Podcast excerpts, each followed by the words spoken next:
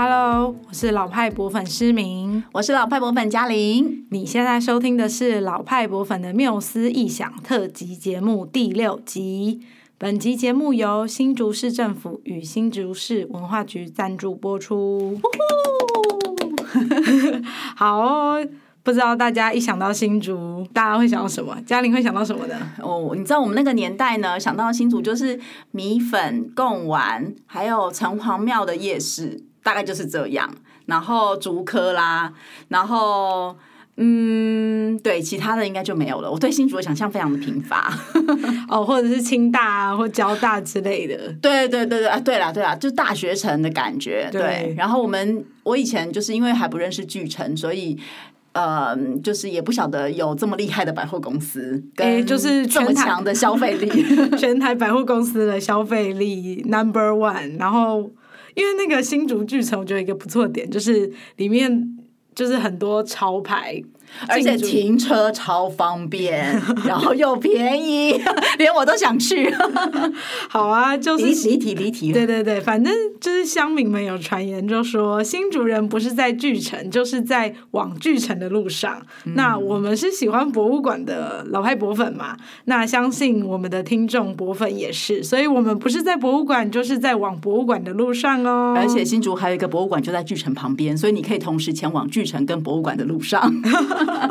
没错没错，我以前呢、啊，就是都不知道新竹市有这么多博物馆，然后也不知道新竹市有这么多古迹还有历史建筑，然后还是是我孤陋寡闻，不知道听众朋友们知不知道这样子。那其实新竹市旧城区啊，可以说是全台古迹还有历史建筑密度最高的区域之一哦。对，而且其实我们。我个人之前也没有意识到这一点，不过因为呃，我们团队从二零一八年开始就有机会接触到新竹市的美术馆的一些相关的计划，然后就了解到新竹市其实运用这些呃历史建筑呃做了非常多跟艺术文化相关的事情哦，然后他们也也非常野心勃勃的。我是我的意思是说，我觉得在新竹市我看到的是嗯，政府跟民间的呃关系。结合的很好，然后都非常愿意投入资源啊，跟脑力啊，去思考说怎么样把在新竹市区的这一些文化馆舍、还有美术馆、还有古迹建筑串联在一起。嗯，所以他们就慢慢在这几年来形成了一个新竹城市博物馆的一个嗯。很整体的有宏观思维的一个计划，那就是能够把每一个地方的生活场域啊，还有城市的公共空间呐，都串联起来，然后慢慢的将文化馆舍、古迹建筑、典藏资源，还有在地的特色的工艺家、工艺师啊，哈，然后还有工艺的据点哦，还有城市文旅等等这些文化内涵，都让他们能够。串联起来之后，能够扩大他们的影响力，呃，就是更深入到这个市民的生活里面，就是希望说，哎，聚集场馆哈，还有营运场馆的人，还有整个市民一起去凝聚出一个整座城市就是市民的博物馆这样子的共识哈。所以我自己是觉得，嗯，新竹城市博物馆。是一个有长远的思维，还有一个那个宏观角度的一个一个专案计划，然后也累积出了非常棒的成果，这样子。对啊，而且就是、嗯、就是新竹市没有这么大，所以就是彼此之间的那个距离，其实走路都可以步行得到。我觉得这件事情很方便。就身为一个观光客来到新竹这这个地方，就会觉得说，哎、嗯。我只需要走几步路，然后我就可以到不同的古迹或者不同的馆舍去参观，其实是非常方便的。嗯，就是转一个弯，就好像会遇到一个文化馆舍的感觉。对啊，那就是新竹城市博物馆这个概念，当然是串联新竹市很多古迹啊、历史建物。那就是这个观念最早大概是什么时候来的？想说也可以跟大家聊一下。呃，依据我的了解啦，哈，可能就是大家也可以在呃。如果你有知道更多秘、更多就是想法，或者是知道了解更多的话，也可以在我们的这个呃 podcast 底下留言然后，但依据我的了解呢，呃，就是其实这个跟文化部开始推这个嗯地方博物馆的串联跟整合的计划，其实是蛮高度相关的。就是它其实是一个中央的政策，那加上新竹市它。它的这个城市的特色，就是它呃面积范围没有那么大，然后馆舍非常的密集，所以呢，他们就。呃，在中央政策这个计划之下呢，就每一年每一年逐步的去建建制起这些网路，然后把每一个不同的面向，包括工艺师啊、美术馆啊、历史建筑啊、古迹啊这些，全部都串在一起，然后串到了今天，成为一个很完整的新竹城市博物馆的一个呃整体的资源网。哎，对啊，嗯、反正就是因为如果我是观光客的话，就是。嗯就是以步行来说很方便，但是如果我脚踏车其实也不错。对，嗯，重点就是如果是新竹在地学生，或者是其他外县市的学生，如果到新竹这个地方啊，就是如果你要去博物馆，就是骑脚踏车也可以到啊，所以也不会相隔太远。嗯，所以觉得在新竹的学生们其实还挺幸福的。所以呀。我们接下来讲到就是二零二二年这个新竹市文化局美术馆群及博物馆群的这个管校合作计划，就是我们团队就是呃负责这一个的推广嘛。那当然就是呃呃，诗明我呢就是这个案子的专案经理。那嘉玲呢，其实也算是这个计划的某一个推手。那我想说，呃，就是嘉玲可以来聊聊一下这个计划的概念，这样子。嗯，其实我们自己当初在呃看到新竹市政新竹市文化局推动这个计划的时候，我们自己相相相当的兴奋啊哈。呃，这个计划呢，它主要是串联了新竹市区的八个馆舍，然后希望呃邀请一个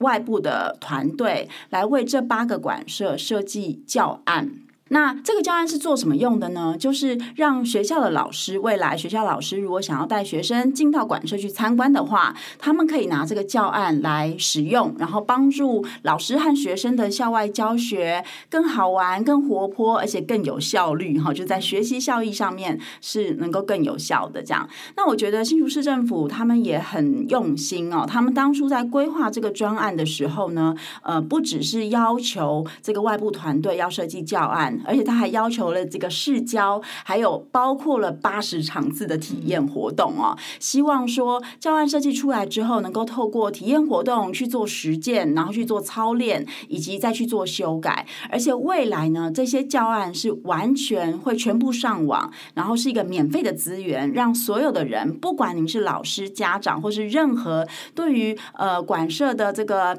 导览啊、参观经验创造啊，或是知识学习有兴趣的人，你都可以。上网去呃下载这个教案哦，所以它它的和呃计划的名称叫做管校合作计划嘛，就是其实主要的核心概念就是希望让管社的资源跟学校的师生们能够有呃在日常的。呃，学习当中能够有更密切的结合，所以我们所有在这个计划里面执行的所有项目，都是在推动这件事情，就是希望让学校更愿意走出学校，进入到馆舍去参观，然后让馆舍的资源能够更更广泛的被新竹在地的学生，以及甚至未来哈外地的学生都可以好好的运用这样子。以前我在博物馆工作的时候，就是也有、嗯。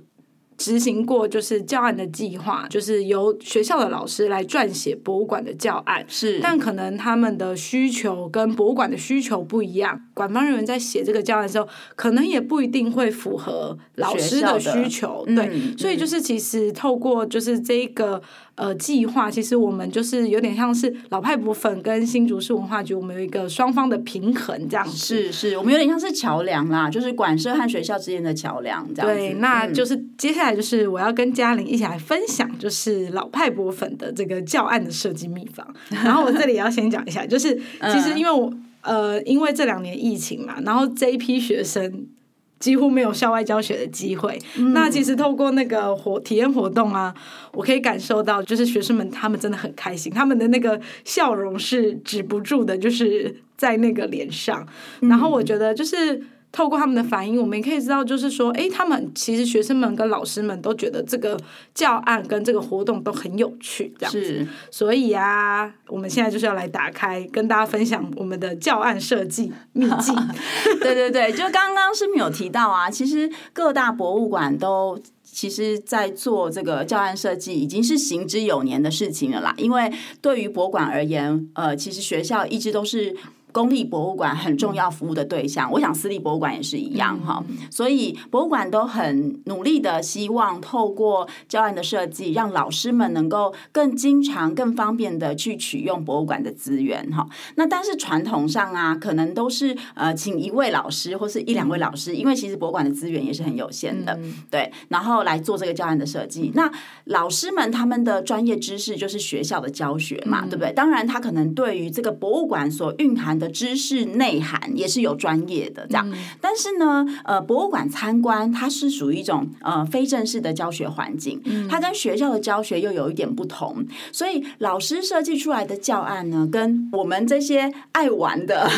比较呃没有在呃没有受过传统这种呃教育学这个。教育领域的呃这样的一群人设计出来教案会很不一样哈，所以这一次透过体验活动，我们也看到很多老师对我们的教案其实是赞誉有加的，因为他们看到学生玩的很开心，他们也觉得非常非常棒这样子，所以这就是为什么我们的秘技是很有价值的原因，就是因为我们设计出来的教案是很好玩，而且是老师设计不出来的哈，当然没有那么夸张啦哈，我们呃只是想说可以跟大家分享一下，呃我们这次的设计教案其实有几个不同的原则啦，第一个。很大的原则就是，我们希望老师们在学校使用的时候是无门槛的，哈，就是说，呃，老师不需要花非常非常多的时间去呃吸收新的知识，以及去消化这些知识，然后再转化成教学的内容哦。就是我们帮老师把知识梳理好，以及呃转化成教学内容这件事情也处理好。嗯，因为就是对要很无痛的使用，对，我们希望老师是无痛使用，因为老师们其实真的很忙。那其实老师们有自己的专业，但他们可能要再花额外的时间，就是在处理、在消化。可能会减低他们带学生去馆舍的欲欲望，对对对对，就是你知道最就是那那种旅平险啊，或是带学生出来那种，已经够烦了。行政的事情已经够烦，行政的事情非常的繁琐。那当然就是说，我们也希望透过博物馆学的专业，就是我们自己的专业，然后。呃，透过这个方法，也跟老师们，就是老师们透过这个教案，也可以学习我们设计这个教案的理念，就是是教学相长嘛。对对对对对对对对。哎，对啊，那我想要就是问一下嘉玲，就是也请嘉玲讲一下，说，哎，那这个教案到底是多无痛可以使用？嗯，就是我们在这个教案里面呢，刚刚提到，就是一般来说，我们去想象老师要带学生去一个馆舍，你是必须要先去对这个馆舍有所了解嘛。嗯、那每一个馆舍，我们刚刚提到新竹。这次我们做了八个馆舍，事实上每一个馆舍它背后内涵的知识呃层面跟领域，对，都非常非常的不一样，所以不太可能有一个老师他能够很快的去跨领域的去做知识的吸收，而且呢，老师了解这个知识之后，还要把它转化成呃学生可以听得懂的方法跟语言啊，然后去去做设计，他才有办法去做教学。那我们团队做的事情就是啊，我们先帮老师吸收了这些知识。是因为我们就是一个跨领域的团队，所以我们透过彼此互相的脑力激荡啊，针对不同的管社，呃，所蕴含的这些内涵知识，我们自己先去做吸收跟转化，然后我们就会把这些知识整理好，成为一个好像是。呃，套组式的这个先备知识，让老师可以重点式的、很快速的哈去了解说，哦，这个馆这个馆舍它背后蕴含的知识内涵的重点在哪里，关键在哪里？那当然，我们也提供了很多的索引资料，就是说，因为每一个老师他自己本身的既有知识是不一样的。如果说他今天想要吸收的更多，他他都可以透过那些索引资料去呃查询更多。而且呢，呃，所以老师在就是准备的时候，他就不会有什么。负担，他就是轻轻松松的读过，他就可以很快抓到重点，而且以及我们其实是已经把这些知识怎么样传递给学生的方法都设计好了，嗯、对教学策略。对对对对，教学策略都设计好，然后包括学习的辅具也都设计好了，而且我们的辅具非常贴心哦，就是呃，因为我们考量到我们希望它的应用层面是越来越广越好嘛，哈，所以我们的辅具其实是用最简单的方式，就是 A4 纸就可以列印的方式来做设计的。嗯、那当然，如果学校有，因为现在有非常多学校是在推行，就是生生有平板的这种方案嘛，哈，如果学学生有平板的话，也可以用平板来做这个。个呃使用，当然也没有问题。但是如果学校的资源没有那么多，或者是说呃有时候平板要借比较不方便的话，哎，老师只要有一台影印机就可以把辅具列印出来的这样子。嗯，我觉得还有一个最重要、最棒的点就是，我们已经帮大帮老师们把教学简报也做好了。对，我们把教学简报都做好，所以老师只要把 PDF 档下载好，然后呢，在家里先消化过之后，他上课是马上就可以使用，不用再额外做简报了。对，不需要再额外做简报哈。那呃，我们在整体教案的设计上面呢，它也它的思考呢也有分成，就是三个大面向。嗯，它是包括，因为我们是呃谈的是馆舍嘛，哈，所以馆舍当然是有参观行为这件事情哦。嗯，那但是呢，我们我们的教案架构是有参观前、参观中跟参观后的，哈，所以老师们在学校在参观前就可以呃有教学简报，然后呢用课堂上的基础设备。给孩子们一些基础的呃先备知识，这样，然后参观中的时候呢，有教学的辅具，孩子们可以呃老师可以让孩子们带着辅具去做馆舍的探索，然后呢运用馆舍的比如说导览的资源呐、或者是老师自己本身可能有导览的能力呀、去做这个参观中的学习和经验创造。然后参观后，我们也设计好了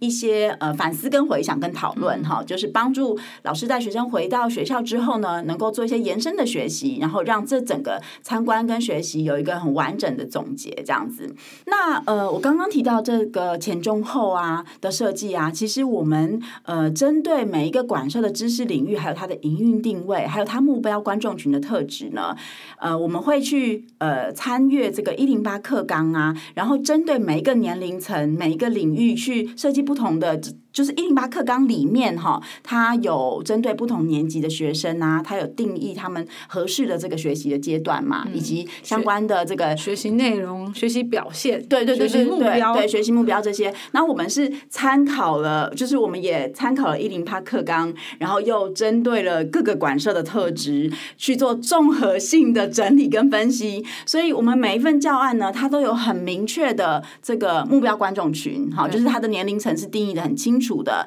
然后以及他能够培养出什么样的素养和能力，也定义的很清楚。这样，那就是帮助老师说，呃，能够很快的结合到他原本的课程内容里面。那这也是，我想这也是无痛的一个层面吧。对，就是因为要让大家很让老师们很轻松的使用教案。让他们就是无负担的带学生去管社，这样子不止老师跟学生，他们进管社的意愿其实就会大大的提升了。这样子，嗯，对，因为其实我也想要跟听众分享一下，就是其实我们在设计教育的过程中，就是有进新竹的国中国小视角嘛，呃，其实得到许很多老师跟学生的反馈啊。诶，我要举一个例子分享，就是我们设计了八间馆舍，其中有一间是黑蝙蝠中队文物陈列馆，嗯，然后在设计一开始的时候，我们团队其实很担心里面的知识内容会不会对小朋友来说太难，对，或者是离生活有点太远，甚至有点太沉重。嗯，因为黑蝙蝠中队文物陈列馆啊，它就是其实它背后主要诉说的就是冷战这个时期的历史这样子，嗯，还有新竹在地军人的故事。嗯，那同时它也要诉就是传达一个就是战争很无情嘛。那其实设计上其实是有点难。那我们其实，在透过参观前的教学设计啊，我们是从蝙蝠的生物特性开始，嗯，然后就谈到说，哎，蝙蝠，蝙蝠侠，嗯，然后最后解谜说，哎，黑蝙蝠中队的取名这样子，嗯，引起小朋友想要去那个黑蝙蝠中队文物的文物陈列馆。去看这样子，那其实对，就是我们看到小朋友就是很想要去这个馆，其实我们是很感动的，嗯，因为其实就是引起动机这件事情是非常重要的，嗯，就是打开好奇心才可以打开博物馆，因为对，因为其实这些小朋友们之后都会是博物馆很重要的观观众群这样子。对对对，以及刚刚诗敏提到了很重要的一点，就是在参观前，除了给他一些先辈知识以外，触动那个好奇心跟去馆舍的动机，这件事情非常重要哈。那所以我们会想的想一些好玩有趣的这个呃办法哦，就像刚刚提到的，我们用蝙蝠跟蝙蝠侠这种呃很生物性，然后很酷炫的这些英雄的角色，跟小朋友的生活当中比较亲近的东西，去引发他们对于黑蝙蝠中队的想象。以及想要探索，对啊，不然直接拉回冷战时期，他们会觉得，哎，对，跟我到底有什么关系？那或者是呃，如果我们直接从空军啊，或者是飞机开始谈啊，嗯、它比较容易吸引到一些特定的，比如说小男生可能就会有兴趣，哦、但是可能有一些小女生就会直觉觉得这跟我没有什么关系。就是我我当然我不是有性别的差异啦，嗯、只是难免就是说呃，如果我们选择的题材它呃比较狭义的话。他吸引到的人就会比较少。那我们其实是很努力的，希望说我们透过一个真的跟生活很接近，然后很广泛的题材，让每一个孩子都能够在当中找到他的好奇点，去触发他们的动力，这样子。对啊，因为其实，在我们带我们有带十场这个黑蝙蝠中队文物陈列馆的活动，嗯，其实只十个班级只有一个班级知道。新竹这个博物馆有这个博物馆，有这个博物馆，不然他们其实完全不知道，就是新就是新竹曾经有空军基地，然后有机场，嗯嗯嗯、就对他们来说，这件事这是一间在地的博物馆，对他们其实不清楚，甚至家长可能也不清楚。对，其实我们在这一次八十场体验活动的这个经验里面，就发现说。哇，这些馆舍离他们这么近，有可能是他们每天通往巨城的路上都会经过的地方。嗯、可是他们对于馆舍的觉知其实是相当低的。很多孩子，包括国中生，他们进入馆舍的机会都不是那么多哈。所以经过这一次的这个计划，我们也发现说，哦，有这样子的体验活动真的是蛮好的，可以让孩子们呃从学校的学习当中就接触到更广阔的一个在地的生活的面向。我们团队是。用博物馆参观行为去设计这个教案的嘛？嗯、那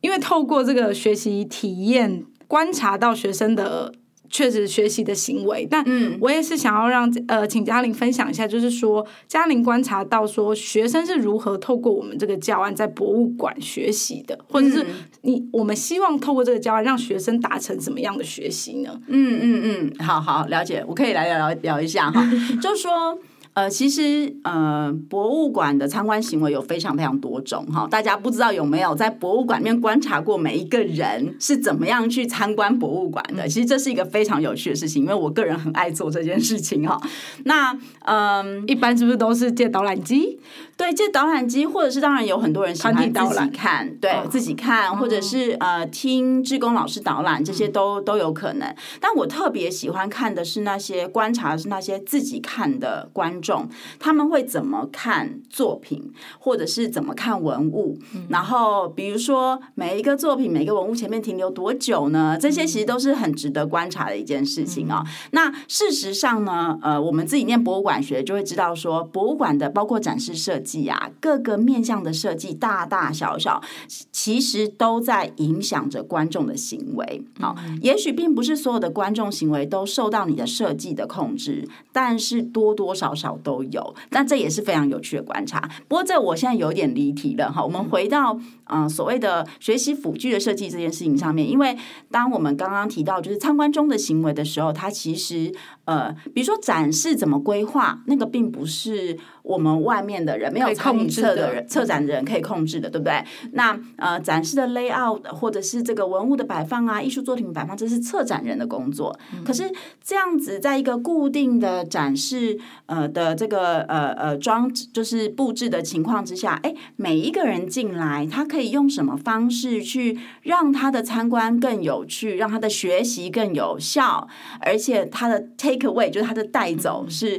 嗯、呃。更更丰富的哈，这个就是可以靠这个辅具的设计来达成。那我们当初在设计这个辅具的时候，当然就融入了我们团队一直以来致力于呃钻研的这个异想思维的这个理念呐哈。那异想思维的理念就是，它基本上是就是强调说，哎，这些艺术呃的作品啊，或者这些历史的文物。其实是可以让我们锻炼思考力的，但是怎么锻炼思考力呢？它其实是强调着自主学习，好，还有观察、探索、思考、讨论，就这几个面向。所以我们在设计学习辅具的时候呢，其实也是把这样子的思维融入到这个呃课程的设计跟辅具的设计里面啊。那所以我们大部分的博物馆参观中的这个辅具都有任务模式，然后就是要让小朋友去解任务，就是让学生去解任务这样的方法。第一个当然也提高他的游戏感啊，嗯、就是让他在里面觉得说啊，我有一关一关要闯是好玩的。但是我们的解任务呢，并不是要他们去找答案，哦、因为不像一般博物馆的学习单是去填答案，这不是重点。对对对对对对对，就是呃，因为。很多博物馆，它因为它强调知识学习，嗯、所以他会呃认为说，呃让孩子们去找答案，就会学习到知识这样子。嗯、但是因为我们强调的是思考力嘛，我们强调的是运用博物馆内涵的物件跟展示来锻炼他的思考力，所以我们希望孩子们去思考，思考后找到答案。对对对，思考 后找到答案。那这个答案不一定是写在板子上的，这个答案可能是他自己生产的，对、嗯、自己消化生产出来的，或者是说。说这个答案可能是一个观点，或者是一个感受等等的哈，所以它当然它还是有选项，它还是有空格要去填，但是它并不是要去找到所谓的标准答案啊。那呃，所以老师们给我们的反馈就是发现说，哎，孩子们是很自由的，他们并不会害怕说找不到正确的答案哈，而而犯或并不会害怕犯错。对，但我觉得有一些高年级的他们会问问我们说，哎，请问答案在哪里？对，我们也透过这个过程发现，就是孩子们越长大，他就越被学校的教育给制约哈，就是越小的孩子他越越开放越自由，然后当孩子们逐渐长大之后呢，他就会。希望很快的找到正确答案，他就会忘记了，其实思考这件事情是相当的有趣而且重要的。甚至有时候，我觉得有些老师他也可能忘记这个件事情了。对，我们其实有活生生的碰到一个案例，很经典的案例哦。不过，呃，其实就是说，我们就发现说，哎，有一些老师他其实很急，很希望能够让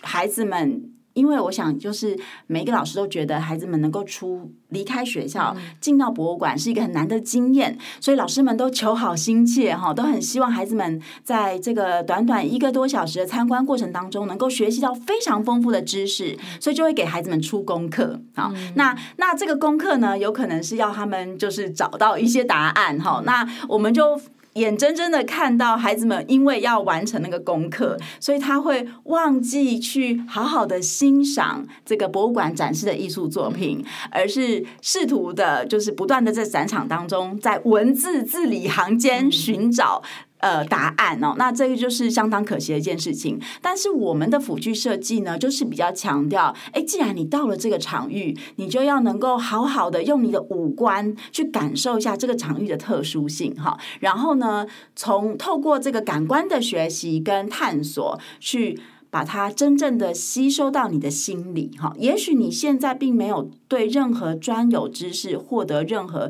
非常正确的答案，但是我们希望这样子的参观经验就是一个好的种子，让你觉得说这个场域是好玩的，是香的，是有趣的，是可爱的，我下次还想要再来。没错，因为我们其实在，在呃，就我们每一场活动啊，我们到这个馆舍去，我们都会问学生说：“哎，有到过这间博物馆或这间馆舍的人，请举手。”其实我们看到的。学生的比例其实没有非常的高，相当低。呃，对，大概二十五个人里面大概三个吧，我觉得平均来说有三到五个。对，有些可能馆舍比较有名，对、嗯、他们可能就大概会有三分之一有去过，可是其实有三分之二是没有去过的。嗯嗯、那其实就是学生跟家长的关系是很紧密的嘛。那其实当就是学生跟家长过，就是你知道经过博物馆，但不会进入博物馆，视而不见，就是其实就是蛮可惜的。嗯，那当然，我觉得听众们朋友们应该很好奇，说我们到底为哪哪些博物馆设计嘛？那除了刚才提到的那个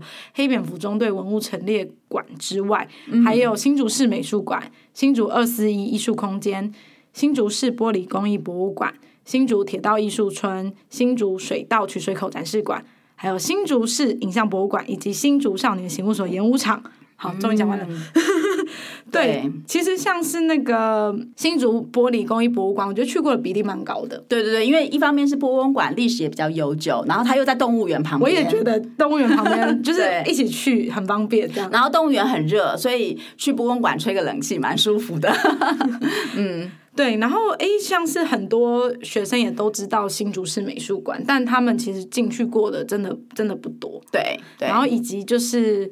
嘉玲应该对于新竹二四一就是艺术空间，就是他在巨城旁边哦。嗯，但是小朋友们都去过巨城，但不知道旁边有新竹二四一空间这样。对，还好他们经过这次参观之后都知道了，而且都会说啊，我下次要带我爸爸妈妈来。对，所以我们也希望透过这个教案，就是说，呃，有一些家长的互动，就是说，哎，让他们想去，这样他们就会跟他们的爸爸妈妈讲说，嗯，就是啊，带我去，带我去，这样子家长也有机会，就是更深入博物馆，然后。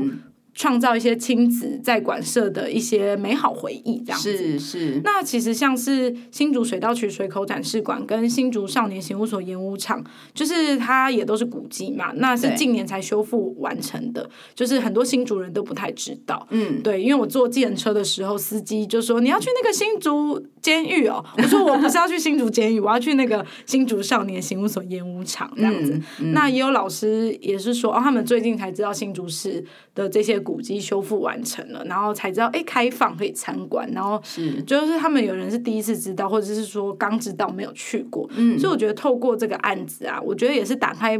老师们对于这个博物馆世界的大门，这样子，对对对对，让老师也有强烈的动机来探索博新竹在地的这些很精彩的博物馆。对，然后就是我们其实，在那个活动的时候，嗯、老师有一起嘛。然后我觉得我观察到，就是老师就是也算是就是很投入投入跟学生一起做活动。对、嗯，然后就是我觉得他们给我们的反馈其实也非常，因为他们也觉得很有趣这样子。嗯、然后我觉得就是甚至是说就是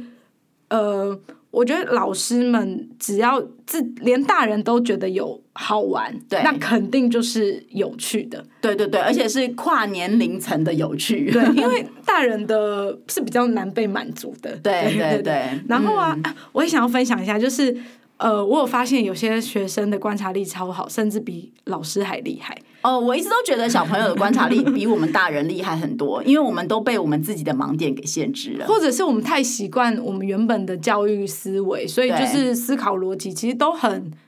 僵化吗？这样讲是不是？嗯、或者是都戴着眼镜啦，就是无形的眼镜这样。对啊，然后就是哎、欸，我也想要呃分享一件事情，就是因为我们八十场活动中啊，其实我们有带到两三场，就是呃资源班跟特教班的学生。对。然后我自己有发现说，就是特殊生的观察力其实非常的细微。嗯。然后他们的描述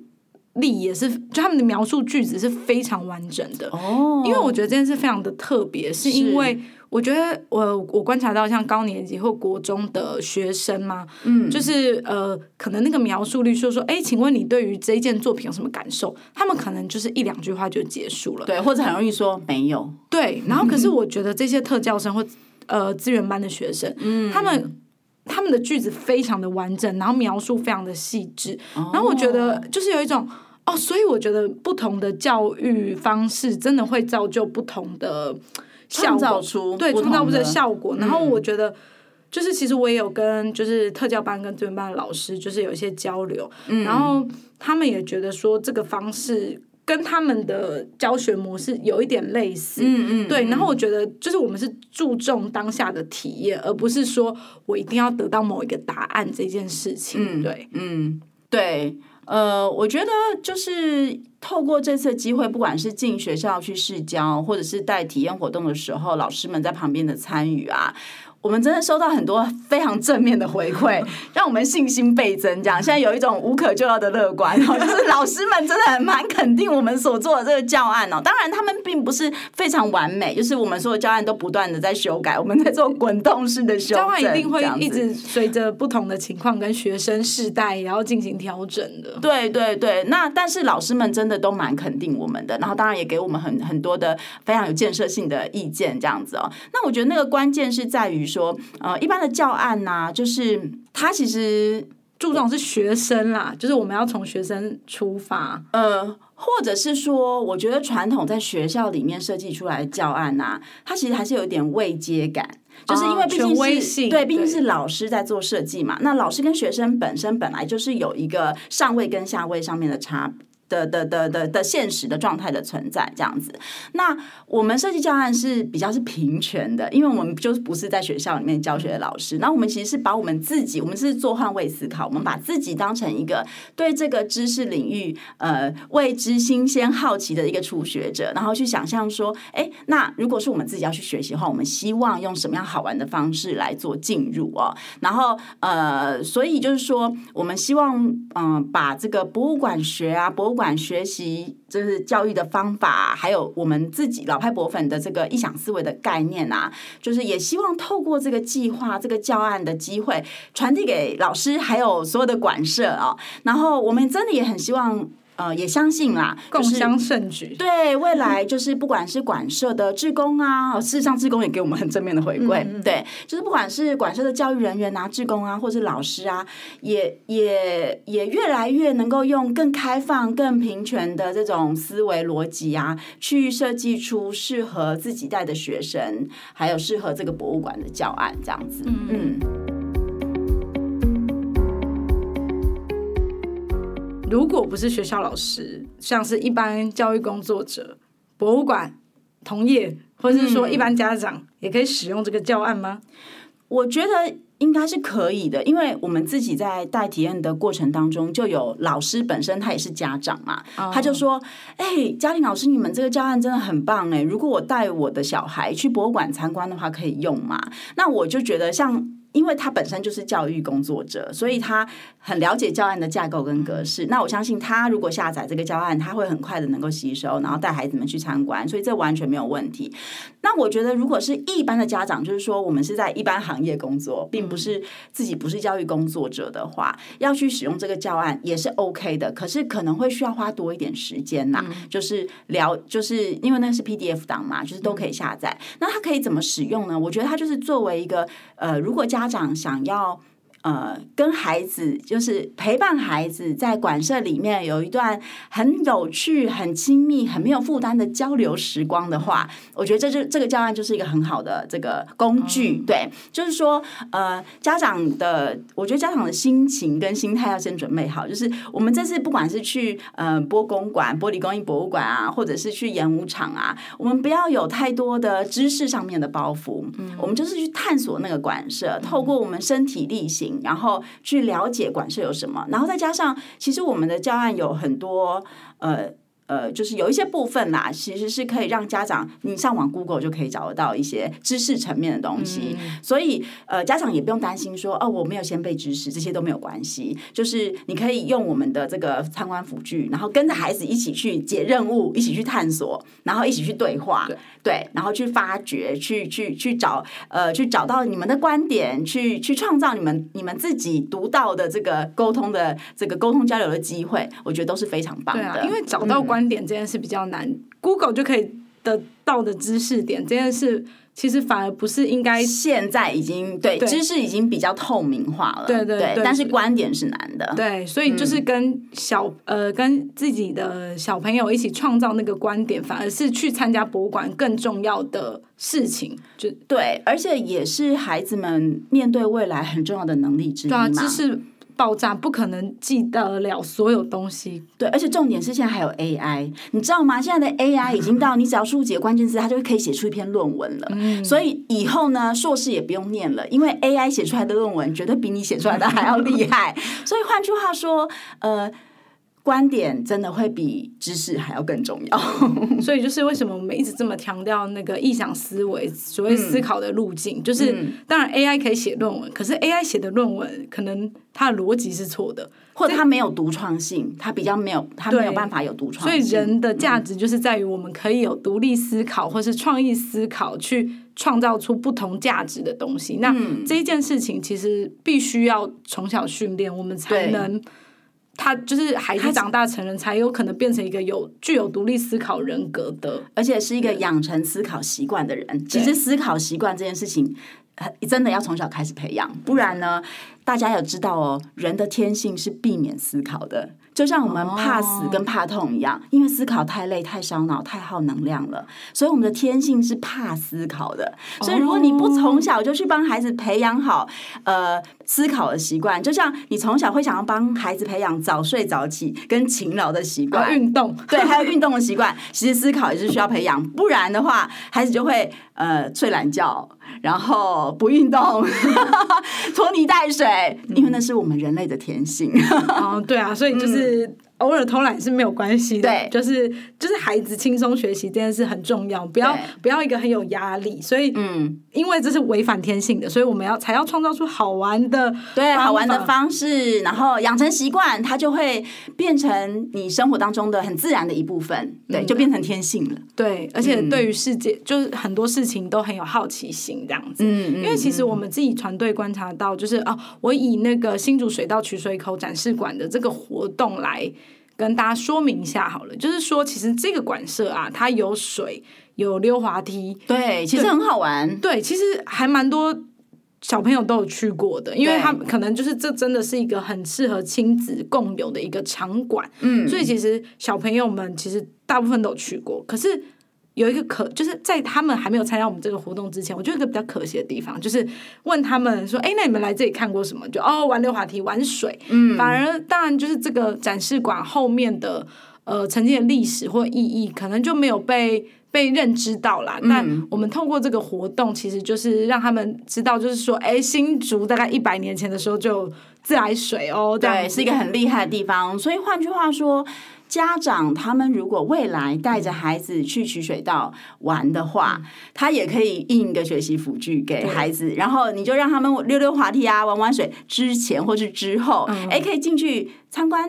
对，探索一下。那呃，孩子们可能。对于取水口的记忆，就不只是溜滑梯跟玩水，他可能就会记得啊，在一百年前，新竹就非常先进的有了自来水这件事情。没错，没错。嗯、而且就是其实这个馆它有很多户外空间，然后对这个我们学习辅具的探索，呃，有一半是在户外。是。然后我们从那个学生的那个问卷里面，也可以得到说，哎，学生们其实在这个场域活动是非常自在的。嗯嗯。对。然后另外像是新竹市美术馆啊，我们的这个呃活动的教案的设计也是从馆外，然后再到展场里面这样子。嗯、对。然后其实学生对于那个博物馆的拘束感比较小，我觉得他们就从学生的反馈还有现场的反应，就是可以觉得，哎，他们是很自在的学习的。嗯嗯。或者是说，像新竹市铁道艺术村，它的空间也比较大。对。然后就是他们可以在里面，因为就是低年级的小朋友在那个艺术村里面，就是。他们就是很自由，然后看火车，就是感觉到他们真的很开心。嗯，对。嗯，嗯，那我们这个活动啊，其实就是在他们心中种下博物馆的种子。那希望他们说，哎，他们可以呃自己向父母说，哎，爸爸妈妈可不可以带我去？或者是说问自己的同班同学或朋友说，哎，那我们要不要一起去去博物馆？因为彼此。馆舍一定就是在他们家附近，不会太远，对对，很容易到达。嗯嗯嗯。那嗯，其实我觉得执行完这个计划呀，最让我自己印象最深刻留下来的地方，就是因为我们接触到了大量的孩子们哈、嗯，这个大概是我们这个团队从创立以来哈，第一次在这么短的时间内接触到这么多的孩子，嗯、然后我们看到了他们在呃，对于就是博物馆的陌生感哈，以及呃，他们进入到这个场馆之后，透过这种自由自在的探索，他们对于这个场馆有了情感上面的连接，或者是对有了好奇，对，然后了解了更。更多在地的知识啊、资讯啊等等，那这些事情就会让我很感动，然后也会深更深刻的感觉到说，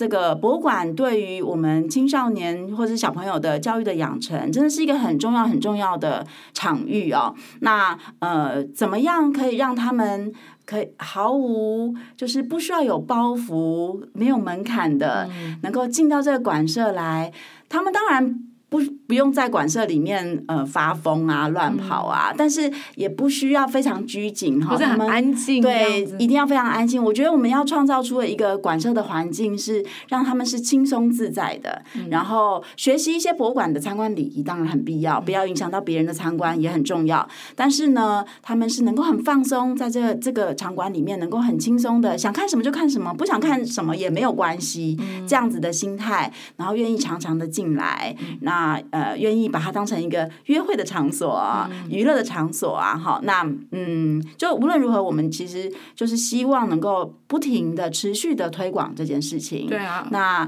呃，也希望透过这些呃。呃，网络上就可以轻松下载的教案资源，帮助更多想要推广博物馆学习、博物馆教育，还有学校学习呀、是素养学习呀、啊，各种那个翻转教育，对对，各种学习的人们哈，都能够尽可能的呃轻松的利用这些馆舍资源，然后我们大家一起来把博物馆的学习跟参观，就是越推越大，越推越大这样子。对，嗯、那我们就是新竹城市博物馆的这个教案呐、啊。那它之后会在呃新竹城市博物馆的网站上架这样子。嗯、那当然，我们之后当然会提醒大家，就是可以下载喽，这样子。对，所以但不管怎么样，如果你今天听完本期节目啊，已经迫不及待要去新竹的博物馆了，就必须赶快行动，因为新竹真的超级多博物馆，除了我们。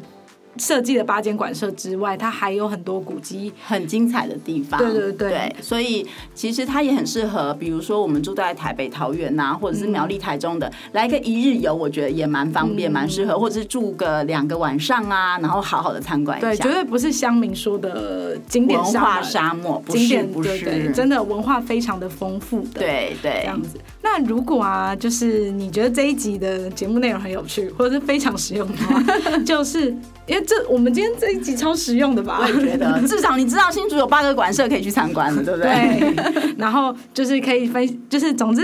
觉得实用或者有趣的话，可以分享给身边的人，让老派博粉陪伴大家，继续说出有趣的博物馆故事哦。拜拜，拜拜。